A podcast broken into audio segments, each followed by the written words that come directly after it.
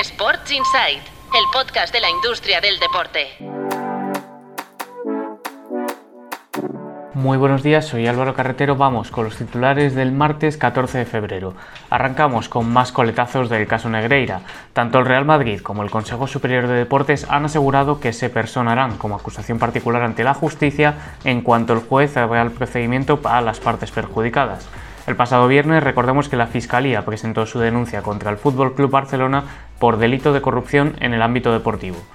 En fitness, la cadena de gimnasios Basic Fit ha asegurado que no entrará en la puja por comprar AltaFit o McFit, que han sido puestas a la venta por sus propietarios recientemente. Además, Basic Fit abrirá 40 nuevos gimnasios en España tras facturar 35 millones de euros en este país en 2022. Podéis leer toda la noticia en tu playbook, como el tema que abre hoy nuestra portada.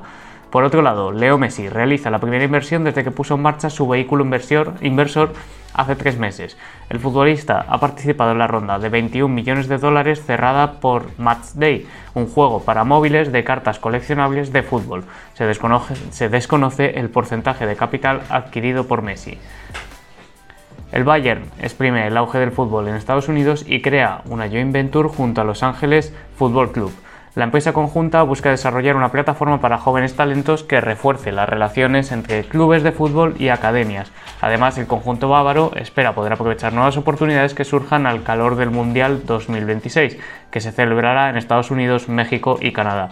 Y cerramos hoy con un, nuevo patrocinio. La Real Federación Española de Fútbol ha firmado a TCL como sponsor premium hasta 2026.